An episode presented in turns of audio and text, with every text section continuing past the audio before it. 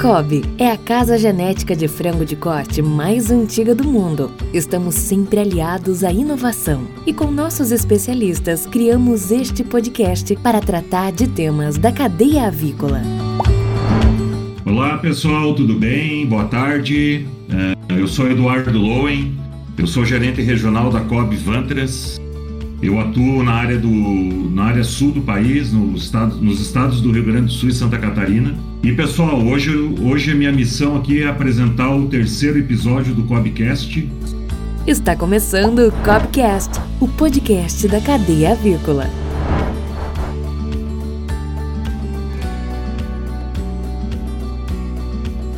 Que nós vamos tratar de um tema bastante relevante na avicultura brasileira e mundial, que é a curva de crescimento dos machos e a importância do manejo de condução dos pesos corporais. Pessoal, para a gente entender um pouquinho mais desse assunto e, e reforçar alguns conceitos, é, vai estar aqui comigo hoje o Rodrigo Baião.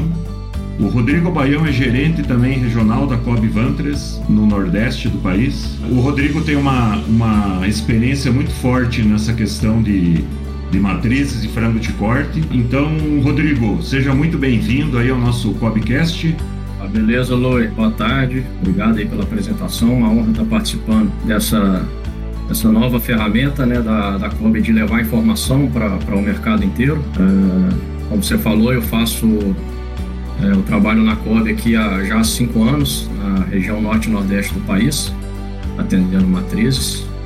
E frango de corte, toda a cadeia, à disposição para passar informações. Muito bom, Rodrigo, muito bom mesmo. É muito, é muito legal a gente, a gente poder compartilhar né, essas experiências da avicultura, já que a gente, eu aqui no sul do país, você no nordeste, numa distância tão grande, né? Mas que na, na verdade os, os fundamentos e os conceitos são os mesmos, mas a gente acaba se deparando com as particularidades de cada região, né? Isso é, isso é muito bacana a gente poder estar tá, tá discutindo isso aí, né? Isso é um ponto importante que você tocou. Uh, a gente cria as aves em diversas realidades, né?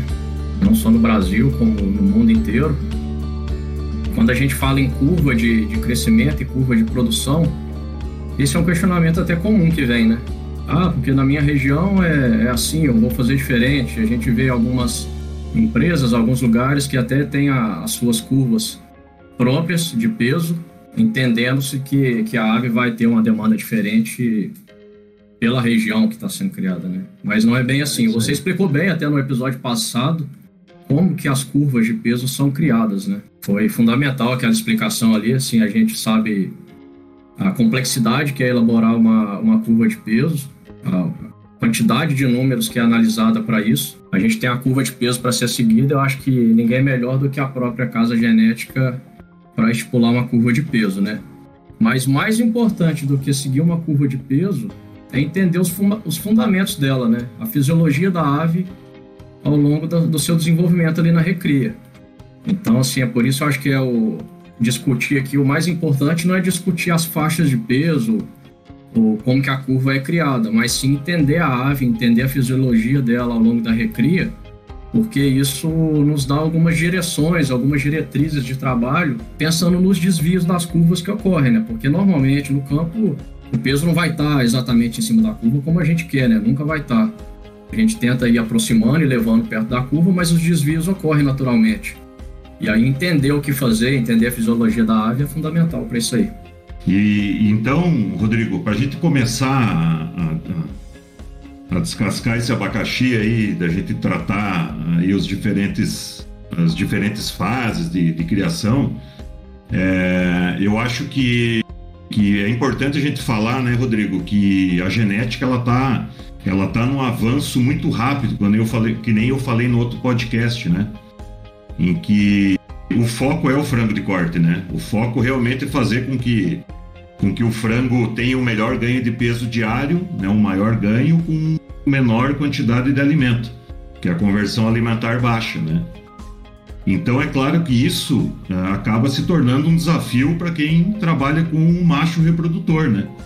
A gente não pode deixar ele expressar muito essa questão do frango de corte na, nas matrizes, né? É, então, então, Rodrigo, vamos, vamos começar com a primeira pergunta, é, é, que está até um pouquinho fora do nosso roteiro, mas que eu acho que é de fundamental importância a gente começar, tá? Discutindo. Rodrigo, eu, eu respondi essa pergunta no primeiro no, no podcast lá da, da curva das fêmeas e gostaria de fazer o mesmo questionamento. Explica para nós como é que é feita uma curva standard. Tá, já que nós estamos falando de macho, vamos lá. Como é que é feita uma curva standard para o macho Kobe? A curva ela não é feita, não vem da, não vem da genética engessada com, junto com o produto. O produto ele passa por, por anos de desenvolvimento, anos de teste e, e avaliações, até chegar a uma curva que demonstre um potencial máximo de desempenho dele, de desempenho reprodutivo. E isso vai sendo revisado a cada ano depois que o produto está no campo, né? E aí, assim, até o papel dos clientes é fundamental nesse processo. Na envio de dados e de fontes é, confiáveis de dados, porque aí a gente, dentro da COB, né, a, claro que os setores responsáveis por isso, por produto, estudam essas curvas, destrincham elas em, em várias, em curvas de início de recria, meio, fim, produção, e aí, em cima dos melhores resultados, dos melhores lotes, eliminando os outliers, fazem aí o estudo para para chegar a partir dos melhores resultados, como que foi aquela curva dos melhores resultados e então fazer uma curva de standard a partir daquilo, sempre que está sendo constantemente atualizado, né? Por isso a gente vê aí as atualizações de, de peso padrão a, com certa frequência ao longo dos anos. Então, Rodrigo, é, você está querendo me dizer o seguinte, que isso, isso é uma curva real, né? Isso, isso é uma curva que é que é feita em cima dos melhores lotes, da condução dos Exato. melhores lotes, né? Então Exato. realmente funciona, né? É. é. uma curva, na verdade, que vem é, de baixo para cima, vamos dizer assim, né? Vem do, do campo para a gente. Não é a gente que, que leva essa curva pronta para ser jogada no campo, não. Ela vem ao contrário. Bom. Eu acho que esse é um ponto importante, né, para a gente discutir, porque afinal é o nosso guia, né? É o nosso guia de condução exato. E não, tem sempre bom. que ser. É, eu, não, eu não canso de dizer isso. Eu acho que não há ninguém melhor para dizer o, o, peso guia, o peso padrão, do que a genética. Porque assim, a quantidade de dados que é analisada é assim, é, é gigante. É gigante, uhum. gigante. Assim, às vezes a gente tem é,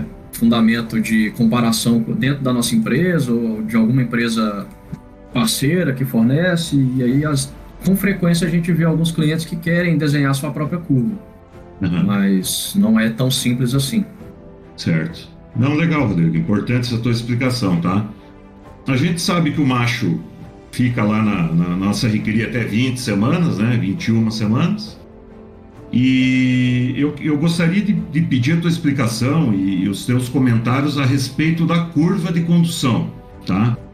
Existe uma maneira da gente dividir, Rodrigo, essa, essa curva em fases, cara, baseado na fisiologia do macho? Explica um pouquinho para nós aí como é que como é que essa questão de formação de estrutura óssea, de carcaça, de peito, tá? Dá, um, dá uma explanadinha até para o pessoal que está nos escutando, às vezes dá uma relembrada, né? Para alguns que ainda não, não conhecem tão bem, se fa familiarizar, tá? Dá uma, dá uma abordadinha nesse assunto aí para nós. Ô, Loi, é possível sim, é, didaticamente é, é, legal a gente dividir a curva de peso da, da recria em algumas fases para ficar mais, de mais fácil entendimento e para ajudar nas nossas estratégias de manejo também. Então, assim, ela basicamente é dividida em três etapas. Né? A fase inicial, onde a gente tem o desenvolvimento uh, dos, de, dos sistemas essenciais da ave, né? De sistema digestivo, sistema circulatório, sistema imune. E dentro do macho também da por incrível que pareça, o sistema reprodutor já começa a ser desenvolvido nessa fase inicial também, né, de uma a seis semanas. Então, assim, boa parte do potencial reprodutivo do galo vai estar ali compreendido dentro dessa fase inicial da recria. Então, uma fase fundamental no, desenvolvimento do galo. Então, assim, falar de curva de recria de, de macho pensar nos pesos iniciais, na condução de peso ali de uma a seis semanas, dentro do, do padrão, é, é de suma importância. Você está querendo dizer que essa fase inicial vai de uma a seis semanas, então? Exato. Okay. A gente tem a formação da, da estrutura óssea da ave, é, 85% dela está tá definida até as seis, entre 6 e 8 semanas. 85% ah, do tamanho da carcaça vai estar tá definido ali. Então, assim, dentro dessa fase, a gente já está formando, na verdade, uma etapa importante para a reprodução do galo, né? Uhum. Então, por isso que, que é bem isso aí que você falou. A gente já compreende ela de uma a seis, oito semanas. Justamente por conta disso, pela fase de desenvolvimento esquelético do galo. Você falou então que de 1 a 6 a 8 semanas é a primeira fase, desenvolvimento de estrutura óssea, mas você comentou ali também que já começa o desenvolvimento do aparelho reprodutor, né? É, Exato. Como é que é essa, esse, esse desenvolvimento? Ele é, é em ah. cima de células? Como é que. Sim, é, dentro do, do, aparelho reprodutivo, é, a gente tem, tem a divisão dele, é, a divisão do desenvolvimento dele em várias etapas também, mas aí nessa fase inicial de desenvolvimento da ave, é, tem o desenvolvimento das células de Sertoli, que é uma célula que dá um apoio nutritivo ao, ao desenvolvimento espermático do galo. E sem o bom desenvolvimento dessa célula de Sertoli, a gente não tem um bom reprodutor. Na verdade, ele pode desenvolver testículo, mas que não vai ter o mesmo potencial de produção de bons espermas do que o, o galo que, que tem essa célula de Sertoli mal desenvolvida. Então, Entendi. assim. Então, então, se eu tiver, sei lá, uma deficiência nessa primeira fase, eu já posso estar tá comprometendo o galo lá para frente em função dessa com fase. Com certeza, com certeza. E aí é o perigo. Isso aí é um, é um grande perigo que, que nos engana, né? Às vezes a gente consegue recuperar o peso das aves para frente. E o galo, depois que ele desenvolve o testículo, ele faz a crista, fica aquele galo bonitão. Uh, mas vamos dizer que é um galo vazio, né? Pode-se dizer. Ele tem tem conformação, tem prumo, tem crista, é, mas não vai ter uma, uma produção espermática é, de boa qualidade. Ah, então, muito bom, viu, Rodrigo? Acho que é até bom a gente, a gente dar uma reforçada né, nessa questão para quem está nos ouvindo, né? O, o, quanto importante é essa fase, né? Pelo que você está falando, né, Rodrigo? Porque exatamente. Você, exatamente. Você está querendo nos dizer que lá na frente ele pode estar tá bonito de fenótipo, tudo, de crista e de peito e papapá, e não. É, e, eu, e não trabalhar lá na frente. É a né? fase que mais me preocupa, porque é justamente isso. Depois a gente fica lá na frente sem entender por que está com uma boa fertilidade, com os galos ótimos, mas quando você pega lá para trás foi um desenvolvimento inicial comprometido. Então, é, isso aí, assim, é, tem inúmeros estudos, isso é a fisiologia da ave, não é, não é nada, assim, misterioso. É a fisiologia uhum. da ave e a gente tem que respeitar ela. Sim, além dessa fase de... Além dessa, dessa questão do desenvolvimento da célula de Sertoli, a gente ainda, dentro dessa fase inicial, tem outras, outras etapas fundamentais, né? Que é sistema imune, uh, próprio sistema esquelético, formação da, da uniformidade do galo também se dá é, nessa fase inicial, né? da uniformidade futura dele. Depende da, das primeiras semanas, completamente. Então, Não, legal. O Rodrigo, viu, é, antes da gente prosseguir nessas, nessas três fases que você comentou, né, de condução, eu, eu vou pegar cada fase e vou te fazendo algumas perguntas, acho que fica até mais pra gente já ir tirando as dúvidas, sabe? Então, por exemplo, nessa primeira fase que se comenta, né, de formação de estrutura óssea, de órgãos, e do, do próprio aparelho reprodutivo que já começa ali. Então vou te colocar duas situações que, que pode ser que aconteça. Vamos supor que eu leve esse macho muito acima nessa primeira fase do que o standard, do que a nossa curva, né? Ou na segunda situação, uma outra alternativa, muito abaixo. Como é que eu posso como é que eu posso conduzir isso para frente, ou corrigir de uma forma que eu não venha a prejudicar muito esse desenvolvimento do macho lá para frente, enfim. Boa pergunta, Loi, porque é bem comum no campo uh, a gente ver preferências, né? Às vezes empresas com preferências de fazer aves de carcaças maiores e outras por preferência de fazer aves de carcaças menores. Aí assim, tudo tem os seus os seus suas vantagens e desvantagens, né? É, na fase inicial, você ter um, um, desempenho, um bom desempenho, com pesos acima do standard, tem boas vantagens. Né? A gente, com um peso inicial de 7 dias, de 14 dias acima do standard, possivelmente a sua, as suas aves leves do plantel, né? aquela parte ali dos leves, leves, leves, vão ser aves bem desenvolvidas também, se o seu peso médio é alto. Então, a sua categoria leve, leve, leve é uma ave possivelmente bem desenvolvida. É, isso não dá uma, uma margem maior de, de machos para trabalhar ao longo da recria, sem precisar eliminar tanto leve-leve.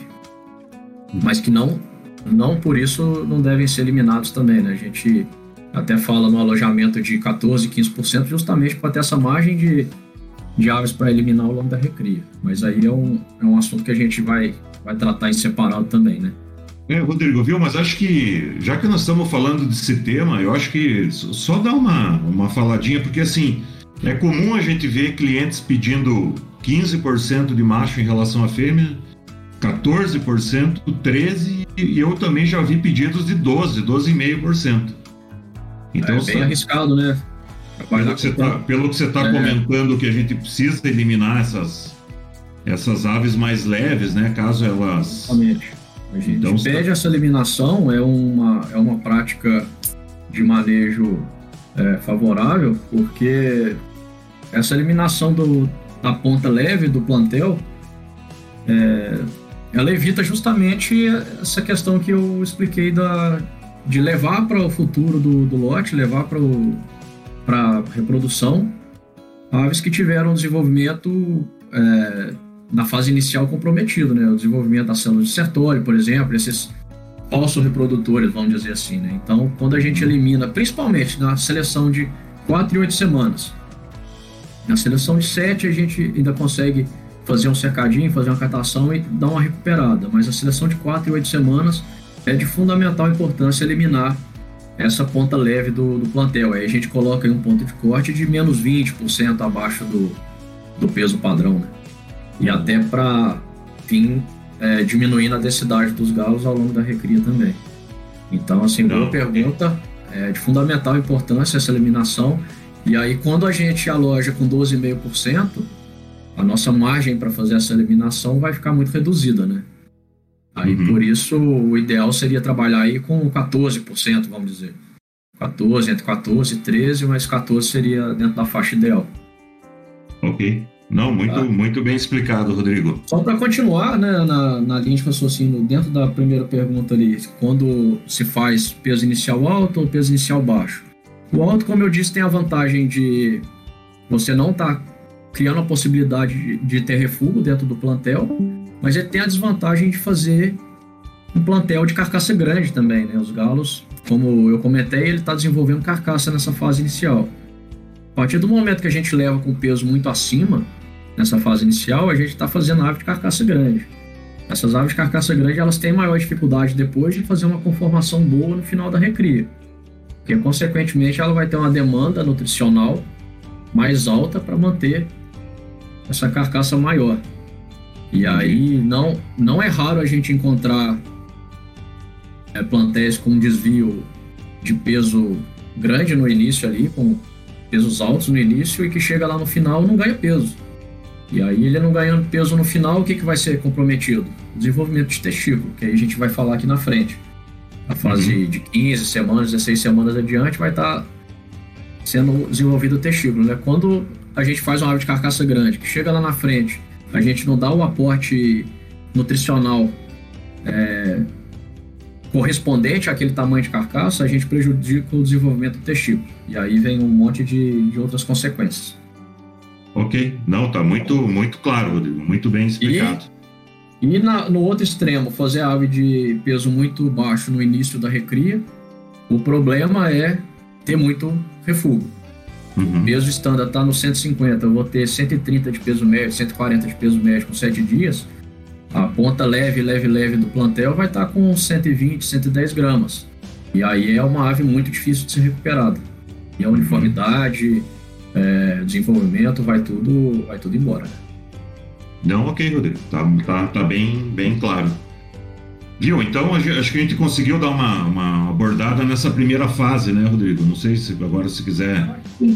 O principal é isso mesmo, com... primeira fase. Porque se a gente for extrapolar muito aqui na fase inicial, a gente não, Nós estamos falando aqui só de manejo inicial e a sua importância, né? É mais um Cobcast. Mais um Cobcast, com certeza. Não, tranquilo. Não, não, pode. Então, se quiser abordar aí para frente, segunda fase, enfim. Ah, vamos tocando aqui então. E aí, então, vamos pegar essa fase intermediária, que é uma fase. Vamos colocar, entre aspas, menos importante para o galo, o reprodutor, né? Porque ali não tem desenvolvimento pronunciado de testículo e não tem desenvolvimento pronunciado dos órgãos essenciais. Tem um sistema imune ou esquelético, aí já vai estar tá praticamente tudo desenvolvido. É, essa fase a gente brinca que você está enxugando frango ali, de 6 até as 12 semanas. Uma fase que você tem que dar uma adormecida no potencial de frango que tem dentro daquele galo, levar ele mais realmente mais perto da curva do padrão, sem deixar extrapolar o peso nessa fase. Porque dessa fase em diante é quando a gente começa a dar grandes estímulos de ração de GAD. Quando a gente escapole o peso do padrão nessa fase intermediária da recria, quando vai chegar na fase que a gente realmente precisa da GAD, a gente vai ter que segurar. E isso é bem comum de pegar no campo, principalmente categorias pesadas, porque se a gente tem um desvio de curva para cima nessa fase inicial, nessa fase intermediária, as categorias pesadas vão estar 20, 25% acima do standard. E aí, por medo de ter um galo estourado lá no início da produção, é comum que as pessoas vão pegar esse galo da categoria pesada e segurar a ração dele, para trazer ele para o peso. Mas a então a, a, fase, a melhor fase para para dar essa, essa segurada, essa, esse colocar o pé no freio seria então nessa segunda fase que você está comentando, né? Exatamente. Porque se a gente, se a gente observar os incrementos de ração standard, né, da COB, a gente observa ali que tem momentos que se dá um grama só, né? De uma semana para outra. E, e, tem como você não dar esse um grama? Por exemplo, eu, eu segui duas, três semanas fornecendo o mesmo GAD da semana anterior? Isso é possível? Isso, isso é pode uma... prejudicar o galo ou não? Assim, Lô, é uma pergunta é, bem importante. Porque, igual você falou aí, a, ali no padrão da COB, nessa, nessa fase intermediária, a gente tem aumentos de uma grama, no máximo duas. E é quando a gente quer realmente enxugar as aves. Não dá esses aumentos, a gente complica, acaba complicando a uniformidade. A gente começar também a amarrar muito, a gente pode complicar a uniformidade. Uhum. Uh, então, assim, mas não deixa de ser a fase, a única fase que você pode amarrar o máximo possível. Então, assim, para as categorias pesadas, é, dentro dessa fase, a gente tem que fazer o que tiver no nosso alcance para segurar o galo e não deixar ele estourar muito. Mas não dar os aumentos também complica uh, a questão da uniformidade do lote. E depois, Rodrigão, que, que, tá. como é que. A gente adormeceu esse frango aí, pelo que está me dizendo, né? Lá na primeira fase a gente acelerou, aqui a gente segurou e agora nós vamos entrar na terceira fase, é isso? O que, que acontece agora aí nessa brincadeira? É. Pegou uma reta, entrou na curva, agora é outra Sim. reta. Como é que faz? agora, agora acelera de novo. Agora tem que acelerar certo. o galinho, porque realmente essa é a fase mais importante na, no desenvolvimento do sistema reprodutivo dele. É daqui para diante que a gente tem um aumento de peso do testículo pra, de 2 para 30 gramas, né? Fase final de recria até o início da, da maturação sexual. Então, os aumentos crescentes de GAD são fundamentais, inclusive para as categorias pesadas. Aí é, é um ponto interessante, porque se a gente quer amarrar a parte pesada do plantel nessa fase, você acaba estrangulando, né, acaba diminuindo o aporte nutricional para o desenvolvimento do testículo de uma ave que é pesada e que naturalmente vai ter uma demanda maior de nutrientes. Então, se o macho vem pesado, isso que você está dizendo, né? Se ele vem pesado ou porque a gente fez ele ser grande lá na primeira fase, ou se a gente não conseguiu adormecer ou enxugar tanto ele na segunda, você está querendo dizer que na terceira nós temos que acelerar igual, dar os incrementos que que, que consta é. ali na tabela, é isso, né? Sim, é claro que tomando cuidado, né, a gente também não pode chegar ao final da recria com galos extremamente pesados. Uhum. É porque é um dos pontos da um bom desempenho produtivo é a sua relação de peso com as fêmeas. Seu certo. diferença percentual de peso entre galo e fêmea, para a fêmea aceitar a monta, né? Mas... Rodrigão, e, né, e já que você está falando nesse, nesse sentido, uma curiosidade, o, ali na fêmea a gente tem muito controle em cima do peito, do flash, né? Na hora de se transferir essa ave lá para a produção, que ela tenha, que ela esteja lá com no flash em 3 e 4. No macho também é dessa, acredito que é dessa forma. O que, o que, que é um, já que nós estamos falando dessa última fase, né? O que, o que, que é o ideal, Rodrigo, a gente atingir, enfim? O que, que, o que, que dá melhor resultado aí, na sua opinião? E aí o, o flash do, do galo é tão importante quanto da fêmea, mas o galo no final da recria a gente espera ele não, não com flash em 3, 4 igual o da fêmea, mas entre 2,5 e 3. Vai estar tá com o peito um pouco mais enxuto, né? O esperado para o final da recria. E aí quando ele entra em produção, a gente vai ter o próximo episódio aí é, especial para a fase produtiva, né? Mas a gente quer chegar com esse flash entre 2,5 e 3 para o início da, da produção, porque é o, é o score que, de peito que vai dar o melhor desempenho ali na fase inicial de produção. Se a gente já chegar com o peito 4 no início da, da, da produção, pode ser que no começo ele vá bem, mas uhum. ele provavelmente vai ser um galo que vai ter peito 5 e vai se estourar da a fase do meio da produção para frente, né? Então é por isso que a gente busca alcançar esse score de peito. Menos do que 2, menos que 2,5, já é o galo, justamente esse galo que está é, que tá com uma, um aporte nutricional deficiente e, consequentemente, está com desenvolvimento de testículo deficiente também. Viu, Rodrigo? Aproveitando, esse é tema do próximo Cobcast que você comentou, né? Da parte de manejo do macho na produção. Mas a gente sabe que a partir ali de 19 semanas, né, a gente começa a ter a maturidade sexual, né, do macho, né? Me diz uma coisa, o... se eu der uma errada, por exemplo, é, nisso que você comentou, né, de não dar uma ração ou não dar um incremento necessário, né, principalmente nessa bem no finalzinho de recria, isso pode me afetar, por exemplo, eu ter uma queda de fertilidade do macho lá, sei lá, a partir das 40 semanas lá na frente, Rodrigo? Com certeza, Lô. E às vezes até antes disso. Pergunta muito boa. É, é uma situação que a gente vê também com alguma frequência. O galo pouco desenvolvido na fase final da recria, quando a gente pega as fertilidades iniciais e as eclosões iniciais, vem muito abaixo do padrão, vindo a encontrar com um padrão é, depois de 30 semanas, por exemplo. Então, assim, é uma pergunta muito boa e realmente ocorre, Lu. É, tem que ter muito cuidado com isso aí.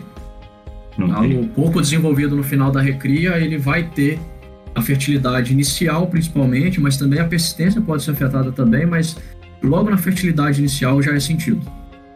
Tá? Porque justamente vai, vai atrasar a maturidade sexual dele.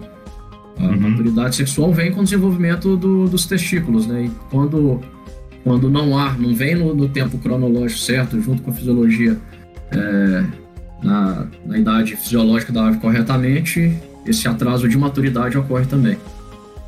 Entendi. E o Rodrigo, aproveitando também é, uma, uma, curiosidade que eu tenho e que acredito que, que os ouvintes também tenham, tá? Se você pegar o, o peso standard do Kobe, né, do macho, nós estamos falando em 690 gramas com 4 semanas, tá? Porém, é comum a gente ver em algumas empresas o pessoal conduzir um pouquinho acima do standard, tipo uns 5% acima, sei lá, atingindo entre 720 e 740 gramas, tá? E também é comum a gente ouvir falar que é para o macho ter uma canela um pouco maior, para ele ser um pouco mais atlético lá no final de recria, né? E a gente sabe que além do peso, do desenvolvimento do testículo, é importante também que o macho ele tenha é, bons aprumos, né? Ou seja, que ele seja um bicho atlético e que ele consiga lá na frente montar na fêmea e assim por diante, né? Então a minha pergunta, Rodrigo, é nesse sentido, tá?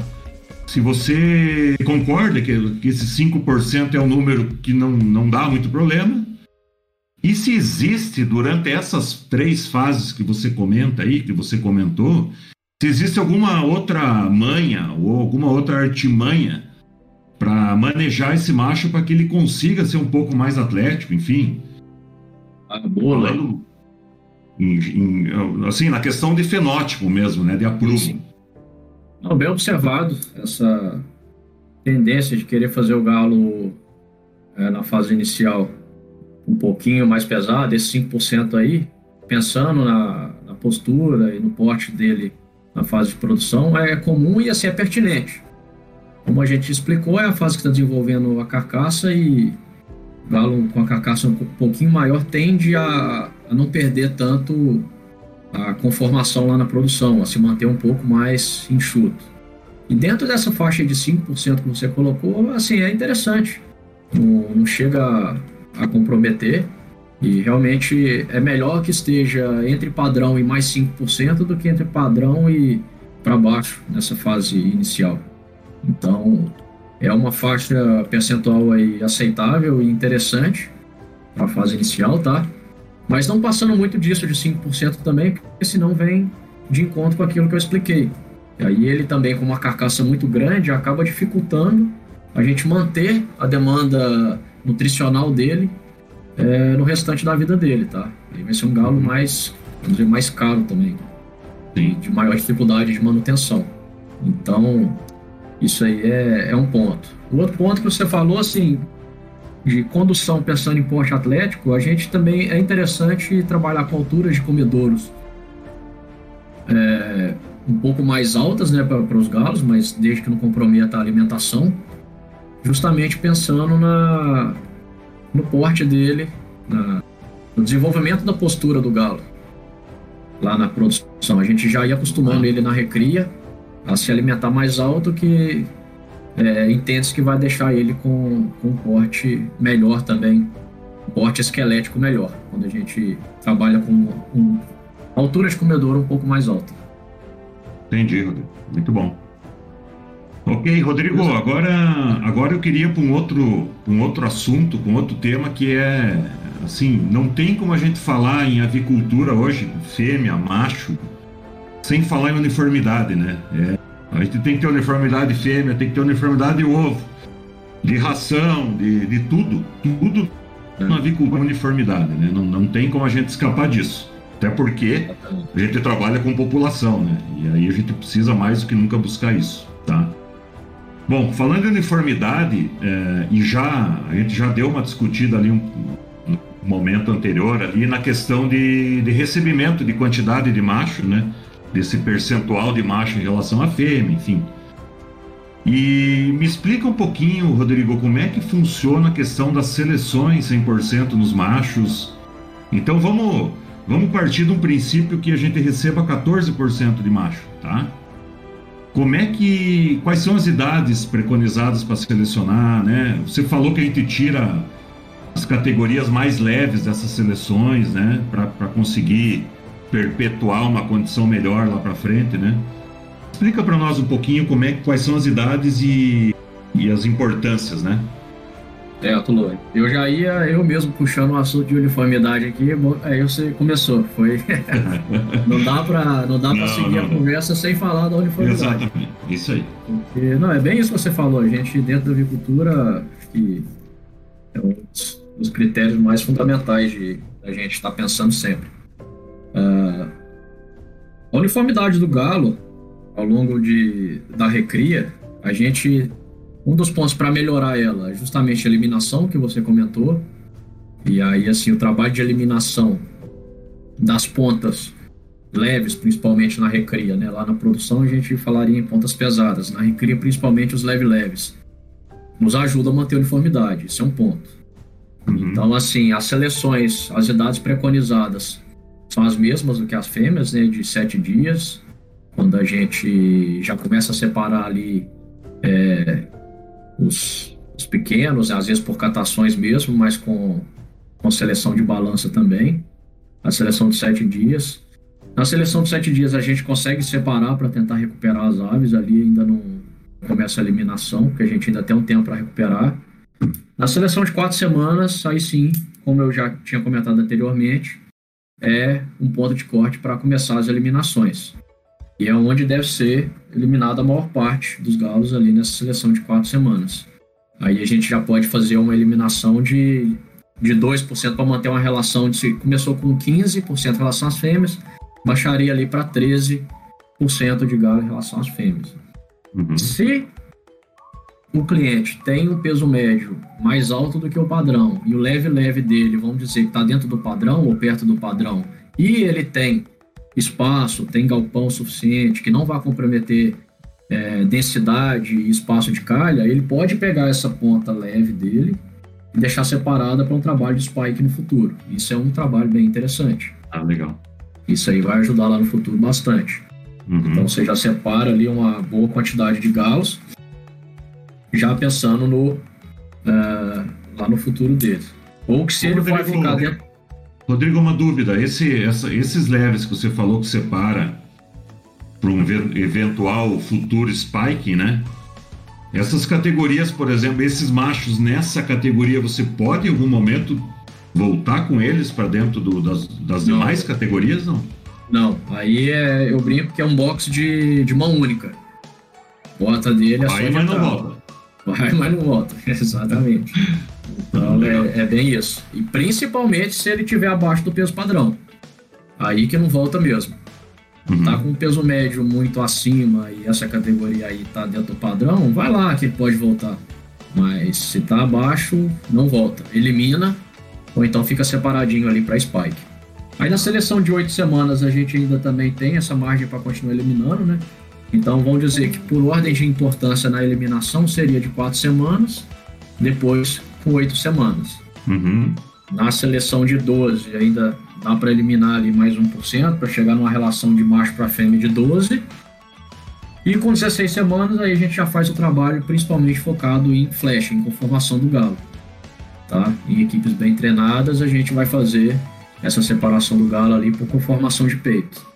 Ô Rodrigo, ah. nessa, nessa, nessa seleção de 16 que você comenta, né, por questão de peito, por flashing, cara, mas é, é aconselhável fazer fazer uma pesagem, botar na balança também esse macho ou não, cara? Simplesmente só pegar no, no, no, peito já seria o suficiente nessa idade. As outras a gente sabe que tem que ser balança, né? Sim, sim. Teoricamente, o mais certo é fazer por peito, tá? Uhum. Porque a, a carcaça já está desenvolvida e aí a gente vai fazer o nivelamento por carcaça nesse momento. Uhum. Uh, em equipes bem treinadas, vai ser por peito, é, é um manejo de prioridade. Em equipes que não são bem treinadas, e isso não é, é raro de ver, é melhor fazer por balança do que fazer por peito e bagunçar tudo.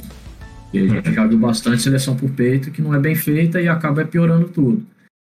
Sendo que a seleção de balança é, dá uma boa, uma boa margem de que aqueles pesados vão ser os com. Os pesadão vai ser os que estão com o peito cheio mesmo e os leves os que estão com o peito seco mesmo. O cara é. às vezes pode fazer a, a, seleção na balança e vir depois fazendo um cata na mão, tirando os peitos muito enxutos, coloca uhum. no pretinho, o peito pesado, o peito estourado, é, separa também. Então seria. Ô Rodrigo, mas o. Viu? Uh, só confirmando o que você falou, e até a tua opinião. Você está querendo dizer que geralmente a ave que tem um peso adequado ela também, paralelamente, ela tá com o peito ajustado, é mais ou menos isso que você quer dizer. Se, né? ela, foi, se ela foi levada na curva, é justamente isso. Se ela foi levada na curva desde o começo, com variações pequenas em relação ao estándar, aquela ave que está no peso o pesado vai ter o peito grande, o leve vai ter o peito fino, e a uhum. média vai ter o peito ideal ali. Agora, se por exemplo ela teve uma carcaça pequena lá no início e tá pesada lá no final, provavelmente ela, a leve já vai ser peito cheio. Aí começa é, a desorganizar é, um pouco, tá? Aí que Entendi. exige atenção. Entendi. Viu, Rodrigo? E, ne, e, nessa, nessas seleções que você falou, né? Que as idades são as mesmas da, das fêmeas e tal, em que você começa a tirar esse 1% ali a partir de quatro semanas, que você comentou, né? Cara, como é que fica a questão dos comedouros, espaçamento? Porque isso está também diretamente correlacionado à uniformidade do lote, né? Porque se ah, você tiver boa. muito espaço de início, ah. ou tiver falta no final, acaba que vai ter competição, ah. enfim. Eu, Bem lembrado, obrigado, Loi. o espaçamento de calha para o macho, assim, o arraçoamento do galo, ele é fundamental para a manutenção da uniformidade e a questão arraçoamento no galo, acho que tem um peso até maior na uniformidade do que na fêmea, porque o potencial de conversão do galo é muito grande, né? Então, qualquer errinho que a gente tem em arraçoamento, ele vai responder. Então, assim, ter capricho no arraçoamento do galo na recria é fundamental para você ter uma boa condução de peso, uma boa condução de uniformidade. Uhum. E aí, um bom arraçoamento entra uma boa distribuição de ração, quando feito manualmente, né? Passar a régua, quando é distribuído manualmente em sacos, dividir as pesadas, né?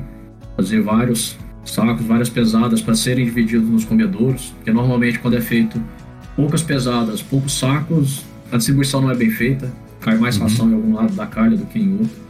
As calhas de predileção, né? Se, se no caso de ser manual, é melhor ser uma catraca, né? Que, que pode erguer, que é um, que ele já se, se acostuma com esse sistema de raçoamento lá para produção também, desde a recria, isso é interessante. Se não fazer a, o giro na corrente automática, né? Porque quando a gente tem um arraçoamento, por exemplo, manual em calha no chão, esquece que vai ter uma boa uniformidade do galo na recria. Não, não consegue ter uma boa distribuição de ração, nem que a equipe seja muito caprichosa. O galo é muito voraz, quando entra com a ração ali no box, já vai desorganizando tudo. Não uhum. consegue ter uma boa distribuição a tempo. Então, é, o arraçoamento e aí espaço de calha, né? Manter o, o espaçamento, chegar no final da recria ali com seus 18 centímetros para o galo é, e respeitar os, os aumentos de, de calha de acordo com o que é o, o padrão da COB aí, por idade, né? E da, uhum. Então, sendo que o excesso de calha no começo da recria é tão ruim quanto a falta de calha lá no, no final da recria, né? A gente tem que ter bastante cuidado com isso. Muitas vezes por praticidade, já solta a calha toda dentro do box ali e fica com muita calha, muito espaço para pouco macho. E aí também compromete a uniformidade.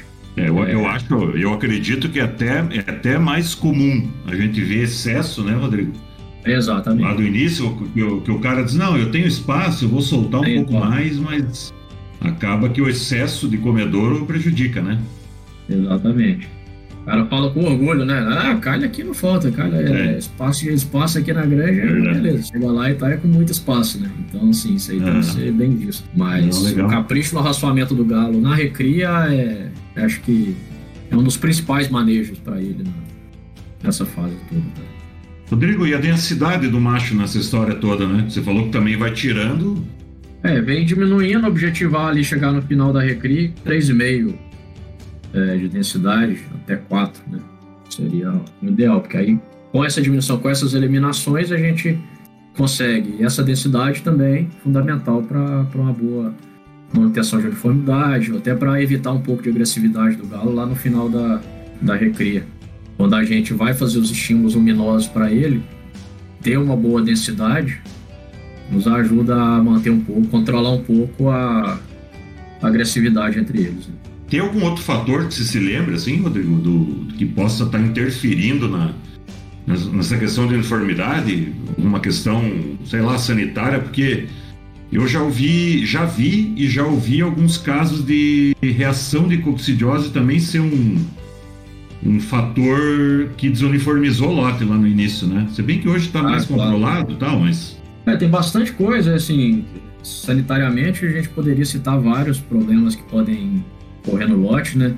É, qualidade de cano, inclusive, é, uma, é um ponto bem importante. Você falou aí de, de coccidiose, mas é, qualquer disfunção etérica, etérica que, que venha vai comprometer a, a uniformidade do lote. E em lotes com camas ruins, dificilmente você vai ver um lote criado em cama ruim com uma boa qualidade entérica. E, uhum. consequentemente, com um bom desenvolvimento, um bom desenvolvimento de uniformidade. Aí a gente vai para os princípios básicos, né? Princípio Isso tá básico, dizer, né? Da criação. Princípio de qualidade de água, de, de cama, né, Rodrigo? Oh, qualidade de água, bem lembrados. Cama, aí vem o princípio básico mesmo, o capricho da granja mesmo. Não, legal, viu, Rodrigo? Já indo pro, pro nosso final aí, senão a gente, a gente passa horas só falando né, no, nesse tema. É. Mas deixa, deixa eu te fazer uma pergunta. Então vamos supor, a gente cruzou aí, a gente navegou nas três fases aí da recria, né, cara? E que você explicou muito bem e tal. Aí a gente chegou no final, né? Chegou na hora da gente transferir esse macho, esse galo para produção, tá? Cara, quais são, quais são as, as, as, tuas principais recomendações em termos de programa de luz, se, se é que é dado ainda na recria, né? Preciso transferir esse macho antes ou, ou posso mandar junto com a fêmea? Ah, Explica um bom. pouquinho isso aí, só pra gente, pra gente é, eu finalizar. Queria finalizar com isso também, porque é uma, uma etapa também fundamental e, e vai, vai afetar diretamente ali a qualidade do início da produção, né? Transferir com, com um estímulo correto de luz, chegar com uma boa maturidade sexual no início da produção. Uh, então, assim, estímulo luminoso para o galo, ele pode ser feito antes, pensando em maturidade sexual.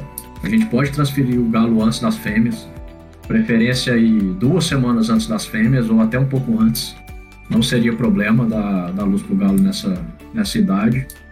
Até com 18 semanas a gente vem fazendo na prática e tem tido bons resultados com isso, pensando na maturidade, no, no início da maturidade, para não atrasar. Porque o galo com uma maturidade sexual atrasada, principal problema vai ser desenvolvimento de crista e roubo de ração na calha da fêmea, né? Que acaba uhum. descontrolando peso, descontrolando flashing e aí desando pouca coisa. Então, a gente tentar fazer alguma coisa para adiantar a maturidade sexual ajuda bastante. E uma delas é transferir o galo antes, tá? Outra coisa é o correto ganho de peso ali, de 16 semanas para frente. Um galo com ganho de peso deficiente no final da recria, ele dificilmente vai ter uma boa maturidade sexual é, precoce, né? Uhum. Então tá. É, pensando na, no luminoso que você falou, transferir antes das fêmeas, ok. Mas o melhor, Rodrigo, só uma, só uma dúvida. É, é melhor transferir antes ou, pô, se eu conseguir dar essa luz já na recria, também está servindo? Daqui a pouco transferir ele antes para ele se acostumar lá, não seria. Exatamente. Não seria uma estratégia trans... Isso. melhor? Se conseguir transferir antes, para ele já se acostumar, inclusive, com o comedouro dele lá na produção, uhum. é, com certeza é muito melhor. Muitas vezes a gente, a gente entende que, que as empresas têm ciclos apertados, às vezes o galpão de produção não está pronto ainda para receber e não conseguem fazer isso, transferir o galo antes. Aí que faça alguma coisa na recria, que dê a luz ali na recria da forma como conseguir, né?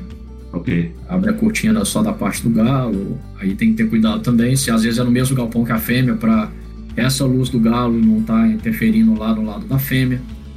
Então, esse é um ponto importante. Entendi. Muitas vezes a gente tem o galpão do galo, a, os boxes do galo, é, dentro do galpão da fêmea, né? Então, uhum. se é para dar luz só pro galo ali, acaba complicando um pouco.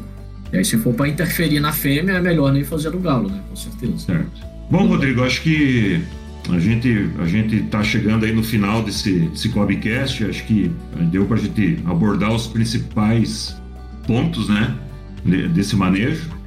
E eu, eu na verdade, queria, queria encerrar aí, antes de, de te agradecer, é, com uma frase de um colega nosso aí da COB, que acho que, que, que reforça tudo que a gente falou.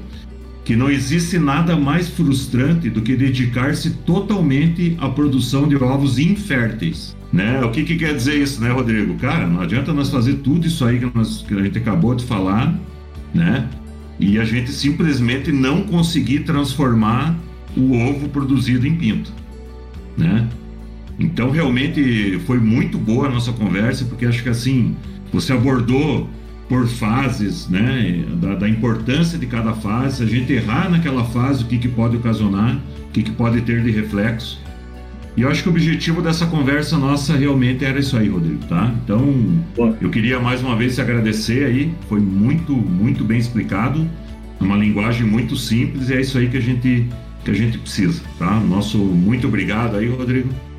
Eu que agradeço, Loi. Espero ter contribuído, que o André e o Alex vão dar continuidade aí na, no assunto de galos no, no próximo episódio. E aí já convido todo mundo para ficar ligado aí no próximo episódio, acompanhar agora o que, que vem pela frente, né? Já falando da Recria, agora a produção. E você fez a, a melhor conclusão possível para isso aí, né? Nada é mais frustrante do que se dedicar à criação de uma ovos produção inférteis. de ovos inférteis. Ok, Rodrigo. Muito, muito obrigado aí. Um abraço, meu amigo. Um abraço a todos. Valeu. Bom, pessoal, então a gente finaliza nosso terceiro episódio né, do Cobcast.